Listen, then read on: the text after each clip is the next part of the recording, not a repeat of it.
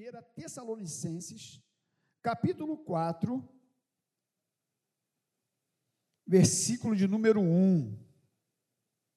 Rapaz, o Avelino está ali, o meu amigo Avelino, com a Ana. Poxa, que bom, que bom ver vocês aqui. Alegria. Você achou? Achou? Vamos ler? 4, versículo 1. Diz assim: Finalmente, irmãos, nós vos rogamos e exortamos no Senhor Jesus, que como de nós recebestes, quanto à maneira porque deveis viver e agradar a Deus, e efetivamente estás fazendo, continueis progredindo cada vez mais. Vamos orar? Senhor, muito obrigado por esse tempo de louvor, como nós fomos abençoados, Senhor. Percebemos a tua presença neste lugar, a tua presença foi real neste lugar, ela é real neste lugar. Muito obrigado. E agora, essa palavra que tem poder, essa palavra transformadora, que ela possa alcançar nossos corações. Nos ajuda, Senhor. Derrama da tua graça, da tua unção sobre nós, Senhor que falemos aquilo que tu queres, meu Deus, e que o teu espírito possa é, confrontar, o teu espírito possa ministrar em cada coração para louvor e glória do teu nome. Amém. Meus irmãos, interessante que quando nos deparamos com alguns temas, temos oportunidade de fazer reflexões e, por conseguinte, a gente cresce espiritualmente. Quando nos passar o tema, o capítulo do livro, o versículo base, nós começamos a ler, ler a Bíblia, ela nos confronta, nós lemos o que Deus deu para o pastor Luciano, e a abordagem do tema feito por ele é, é uma abordagem interessante, onde ele diz, em uma de suas frases, o seguinte: ser amado não tem nada a ver com sua performance, apenas com o que você é. E isso é uma verdade. Ele cita um livro com o título Extraordinário. O que você está destinado a viver? É o o livro que ele cita, extraordinário, o que você está destinado a viver, de John Beverly, onde ele diz: olha só, olha o que, que o John Beverly diz. John Beverly ou John Bevere? Vocês escolhem aí a, como é que é a, a pronúncia melhor. Mas olha o que, que ele diz, Joyce. Não podemos fazer nada para fazer com que Deus nos ame mais do que ele já nos ama. Também não podemos fazer nada que faça com que ele nos ame menos. Olha só que coisa interessante. Isso é maravilhoso. Saber que Deus nos ama incondicionalmente. Então o que ele diz é o seguinte: eu não posso fazer nada para fazer com que Deus me ame mais do que ele já me ama. E eu também não posso fazer nada menos para que faça com que ele me ame menos. Ou seja, eu não preciso fazer nada a mais e nem a menos para que Deus me ame. Ele me ama. E ponto final. E é uma verdade. Deus não te ama por aquilo que você faz. E nem Deus deixa de te amar porque você errou. Ele continua te amando. Saber que Deus me ama incondicionalmente é maravilhoso. Aliás, você poderia até olhar para o lado e dizer assim: Deus te ama.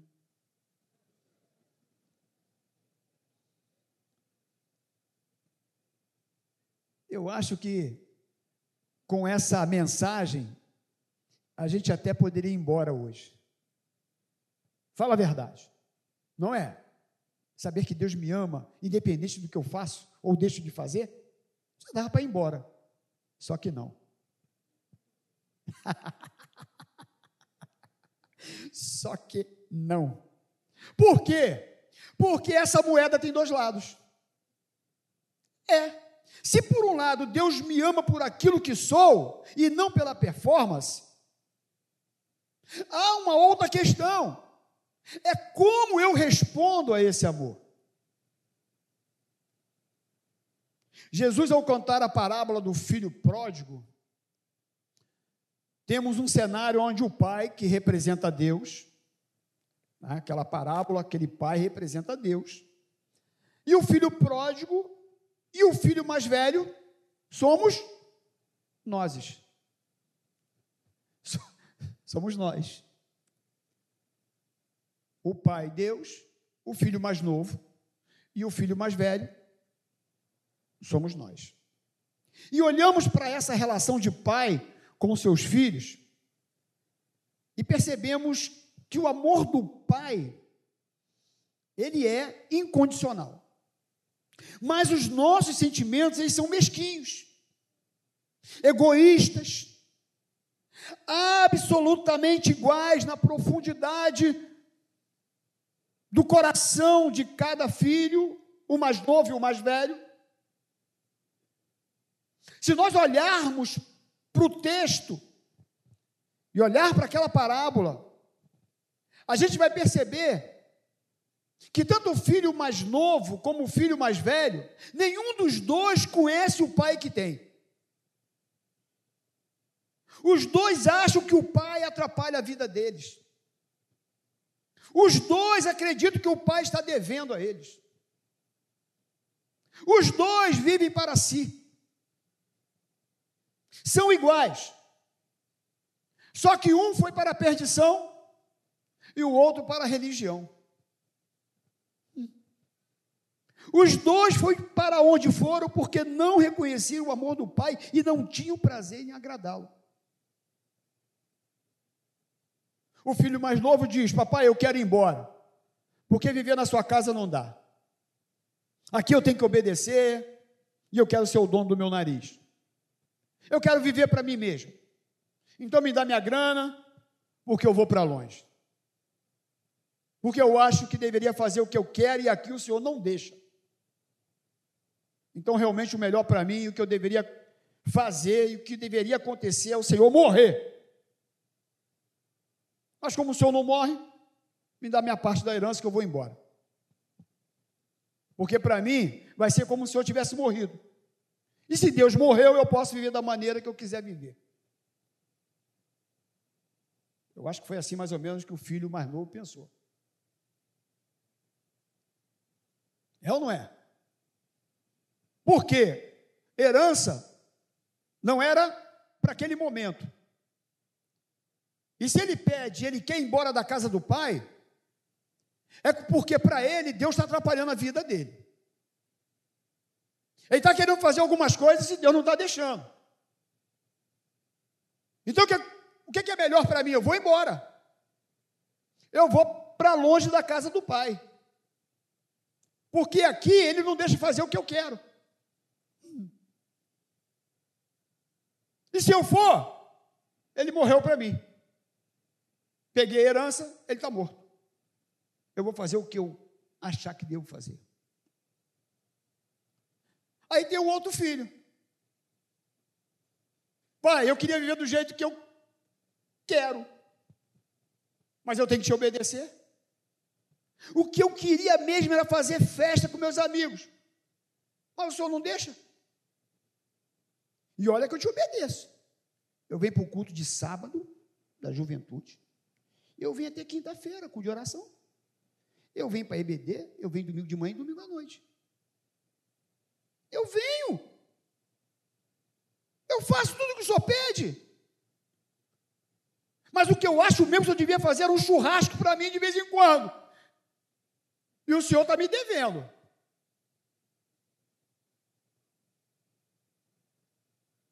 que eu quero mesmo é comer um cabrito com meus amigos, o Senhor está me atrapalhando.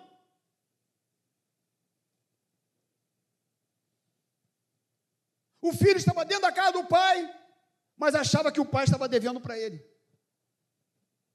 E é isso, um vai para a perdição e o outro vai para a religião. Eles querem um Deus que faça a vontade deles. Deus me ama. Me ama. Mas o que importa é a minha vontade.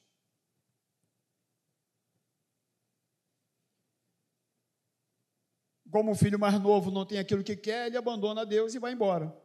O filho mais velho também quer que Deus faça a vontade dele, mas como não tem coragem de ir embora, fica aqui. Mas fica assim.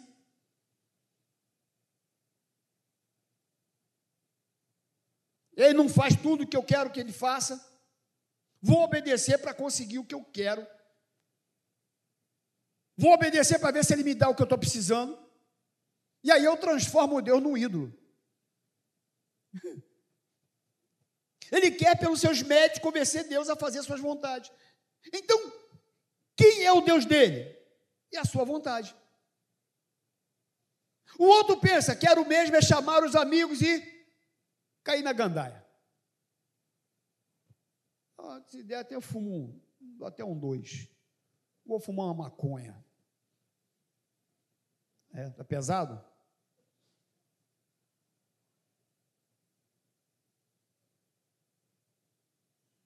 Vou viver de qualquer maneira. Eu quero ter uma vida louca. Mas como meu pai não vai deixar, eu vou embora. Por quê? Porque eu quero fazer a minha vontade.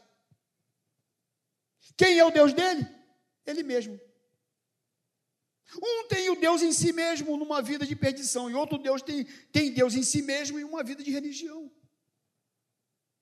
Os dois ignoram que Deus tem uma mesa farta para os dois, não entendem que Deus tem o melhor para a vida deles.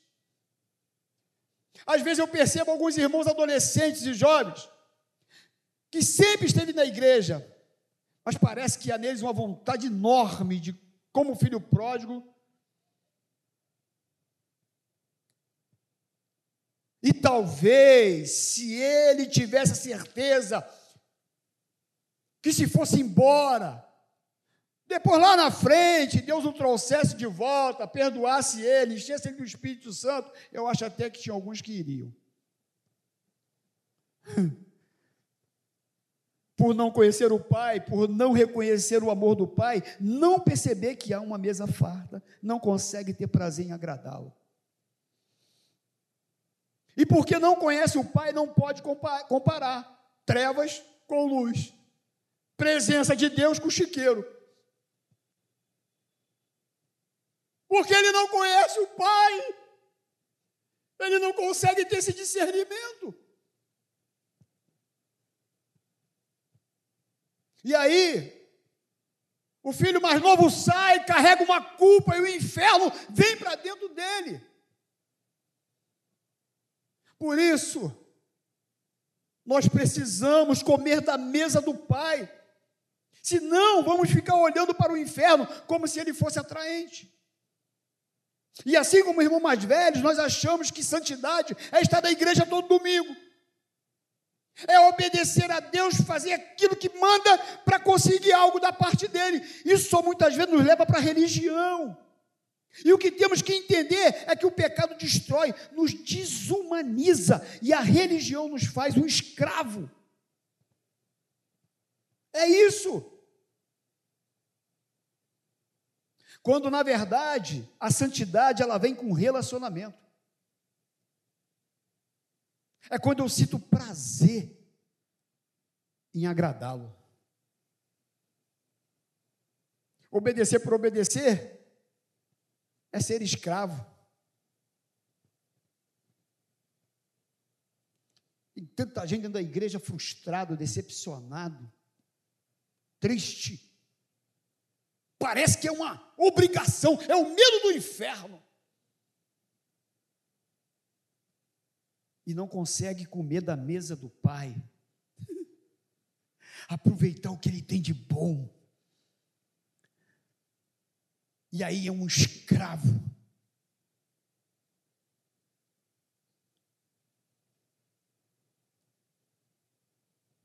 Sabe, irmãos, eu estava chegando nesse ponto aqui da mensagem, eu me lembrei de Êxodo capítulo 21, versículo 1. Depois você pode ler, quando o escravo, o Senhor comprava o escravo, e havia uma lei que ele deveria ficar sete anos com o seu senhor. Depois de sete anos, ele podia ser liberado, ele podia ir embora, era lei, ele podia ir embora.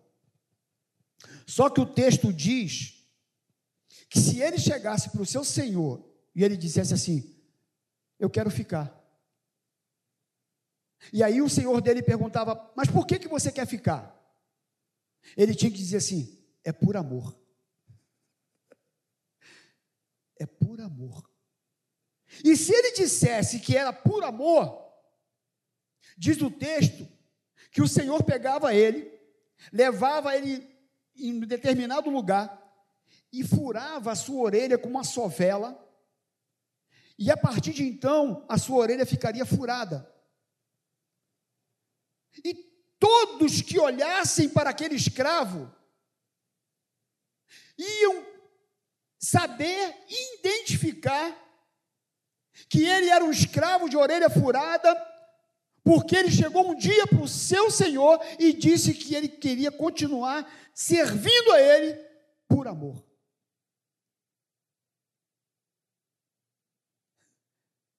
Por que você está aqui?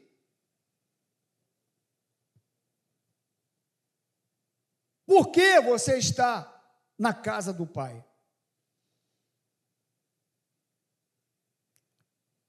O escravo, ele ficaria porque ele amava o seu senhor.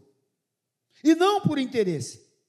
Não porque tinha que ter um cabrito, ter um churrasco, não porque queria sua herança antecipada, não, mas é porque tinha prazer de estar na companhia do seu Senhor. O pai ama os dois filhos igualmente? Claro que amava os dois filhos igualmente. Um, quando reconhece o seu erro, o pai de braços abertos recebe, anel, sapato, roupa nova, restaura. O outro que estava dentro de casa, requerendo um churrasco, o pai diz: É tudo seu.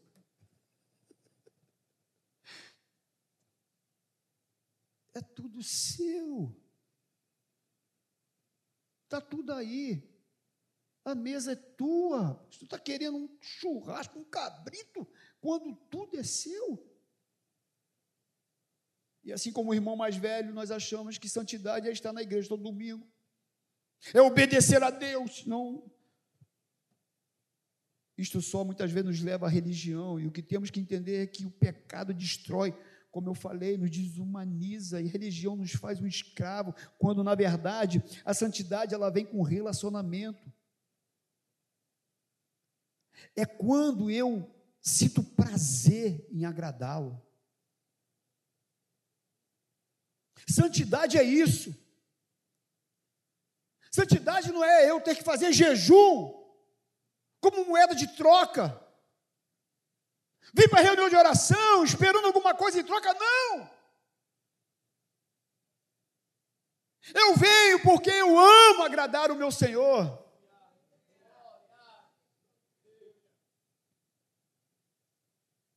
E eu tenho que ter relacionamento, eu tenho que ter prazer em me relacionar com Ele. Porque o relacionamento vai me levar à santidade, você pode ter certeza disso.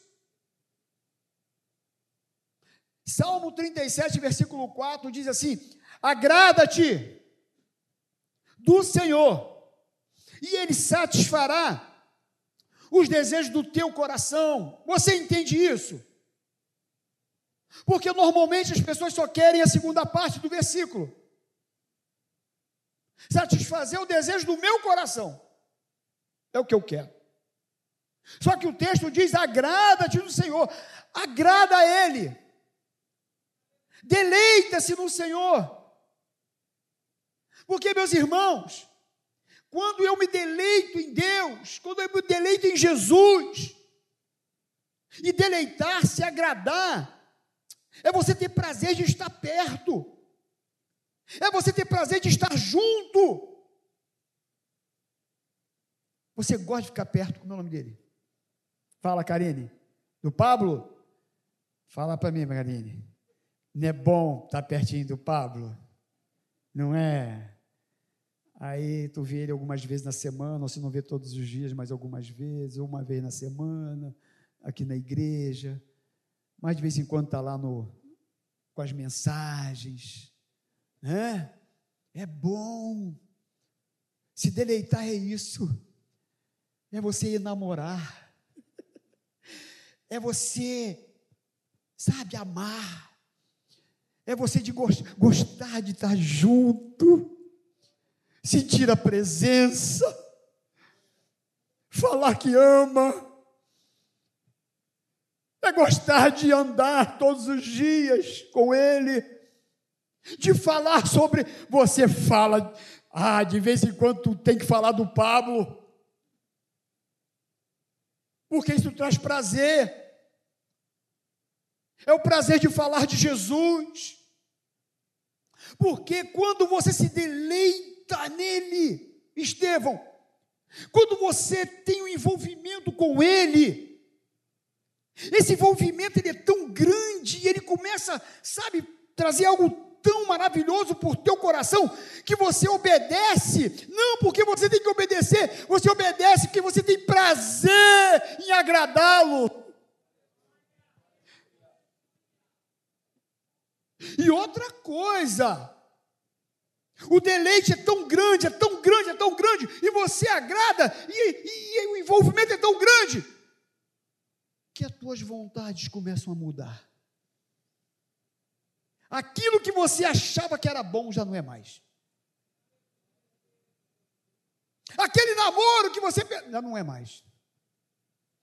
Aquele não, não é mais. Aquele dinheiro não é mais. Porque a tua vontade já não é mais sua. A tua vontade ela já não pertence mais, não é mais a sua, é dele. Porque é o envolvimento, é o deleite. As minhas escolhas já não são mais minhas.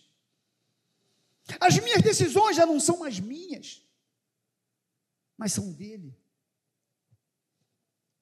Agrada-te do Senhor. E ele satisfaz. E aí é maravilhoso, porque aí ele satisfaz o desejo do meu coração. Porque o meu coração, o meu, o meu desejo vai estar alinhado com a vontade dele. Está alinhado. Porque eu já olho e falo assim: não, isso aí não. Não, não, esse, esses amigos não. Não, não. Essa, essas coisas que eles estão falando ali, não, não. Não, essa situação, não, isso aí não. Por quê? Porque a minha vontade é deleitar, é fazer a vontade dele. Quando eu me deleito nele, eu entendo que estar na casa do Pai é aproveitar da sua mesa. E santidade é esse caminho de estar na mesa do Pai, me tornando um, um homem segundo a imagem do Filho de Deus. Esse deleite me leva a me parecer com Jesus. Eu mortifico a carne e aí eu tenho prazer em agradá-lo. Romanos 8, versículo 8, diz assim: Portanto, os que estão na carne não podem agradar a Deus. Não é nem fazer a vontade dele, não, é agradá-lo. Quem está na carne não tem como agradar a Deus. Mas quem está no espírito consegue agradá-lo, porque está alinhado com o coração dele. Quando me deleito nele, eu confio no seu caráter e a minha fé é sustentada nele. De fato, Hebreus 11:6 diz assim: sem fé é impossível agradar a Deus. Olha só, sem fé não tem como eu agradar a Deus. Porquanto é necessário que aquele que se aproxima dele creia que ele existe e se tornará galardoador dos que o buscam. Então, quando eu me deleito nele, eu passo a confiar no seu caráter, apesar da adversidade, do problema, da luta, do problema, eu sei que o meu Deus me ama. E aí eu não tenho mais essa dúvida que eu sou o amado dele. Aí eu não fico mais, será que Deus me ama? Não. Estou enfrentando um monte de luta. Deus me ama. O meu Deus me ama. Eu conheço o caráter dele. E eu sei que ele me ama. É isso. Porque sem fé é impossível agradá-lo. E a hora que eu começo a questionar o amor dele por mim, eu estou dando espaço para a incredulidade tomar conta do meu coração. E diz aqui que sem fé é impossível agradá-lo. Então, se você te perguntar, será que Deus me ama? Será que me ama mesmo? Será que, será que Deus gosta de mim de verdade? Está em pecado. Porque Ele te ama. Não importa o jeito que você chegou aqui nessa noite. Não importa se você errou ou se você acertou. Ele te ama.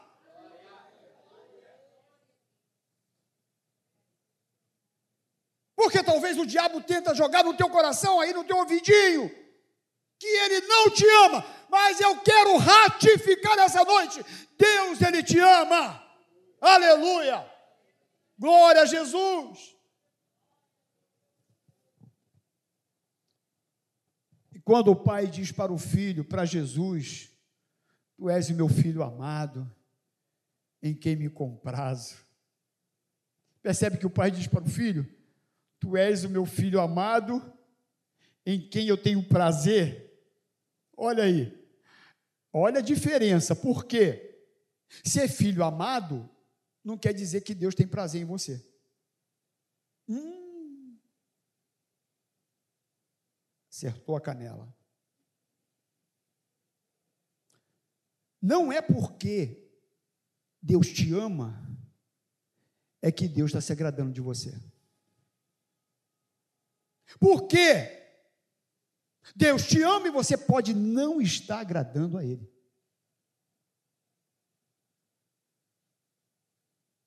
Eu me lembro, eu estava vendo uma entrevista do Silas Malafaia. Como é o nome dela? Não tinha um programa secular aí na. Gabriela? Maria Gabriela. E aí o Silas estava lá. Aí o Silas bate muito com essa questão de, de ensinar. É, é, fala sobre homofobia. É, é, é me ajuda aí, gente. É, é. Não, é, não. E também. Hã? Sexualidade, mas tem até outro termo. Ideologia de gênero, é isso aí. Ele fala muito sobre essa questão, né? Enfim. E aí ela, para pegá-lo, é, tu fala muito sobre homossexual, não sei o quê, bababá. E os homossexuais batem muito de frente contigo por conta disso, sei o quê. E se seu filho fosse um homossexual? Falou para ele. Ele falou assim: continuaria sendo meu filho e eu continuaria o amando. Ele está me agradando? Não. Mas é meu filho. Você entendeu aí? Cabeça de Deus? Mas se seu filho fez isso, esse erro aqui, é meu filho. Eu continuo amando. Está te agradando? Não mas é meu filho. E é meu filho. Ele é meu filho. Eu preciso me parecer com Jesus, porque quando Deus olha para Jesus diz: Esse é o meu filho amado em quem eu tenho prazer. Que Deus possa olhar para mim e Ele possa dizer: esse é o meu filho amado, em quem eu tenho prazer. Porque esse é o meu filho amado? Com certeza. Isso aí é fato. Agora, em quem eu tenho prazer? Você entendeu? E o que nós precisamos é reconhecer o amor dele, mas responder esse amor agradando a ele. Jesus diz: Aquele que me enviou está comigo, o Pai não me deixou só, pois eu sempre cumpro a sua vontade como lhe agrada. Eu sempre cumpro a sua vontade, eu sempre obedeço como lhe agrada. Cumprir a vontade por cumprir, porque Ele conhece o nosso coração. O que eu preciso era agradá-lo. Que Deus me ama, isso é fato. Que eu tenho valor para Ele, também. Ele entregou seu filho por mim e por você. Que é a maior demonstração de amor. Mas qual é o valor de Deus para mim e para você? Qual será a intensidade do meu relacionamento com Deus? Quanto vou experimentar de Deus? Eu mesmo decido. Você decide. Buscar-me-eis e me achareis. Quando me buscardes de todo vosso coração. Coração sincero. Ezequiel 47, tem um texto que eu gosto muito que já falei algumas vezes, talvez aqui em São João, lá no lote 15, que fala sobre aquele homem que foi para o Oriente, tendo na mão um cordel de medir, que ele mediu mil côvados, fez passar pelas águas, águas que davam pelo tornozelos, mediu mais mil, água que passava pelo joelhos, mediu mais mil, fez passar pelas águas, águas que passavam pelos lombos, mediu ainda outros mil, já era um rio que eu não podia atravessar porque as águas tinham crescido, águas que se deviam passar a nado, rio pelo qual não se podia passar. E lendo esse texto, ele me abençoa muito porque eu vejo um Deus ilimitado, que depende de mim e de você. O nosso Deus, ele não tem limites. E quem limita o relacionamento com ele sou eu. É você. E muitas vezes nós ficamos esperando uma enchente espiritual. Às vezes fica esperando, ai, vai acontecer um avivamento, vai vir sobre minha vida. Vai vir um avivamento sobre a igreja. Quando na verdade quem tem que mergulhar sou eu. É ele que tem que mergulhar no rio, não é o rio que vem em cima dele.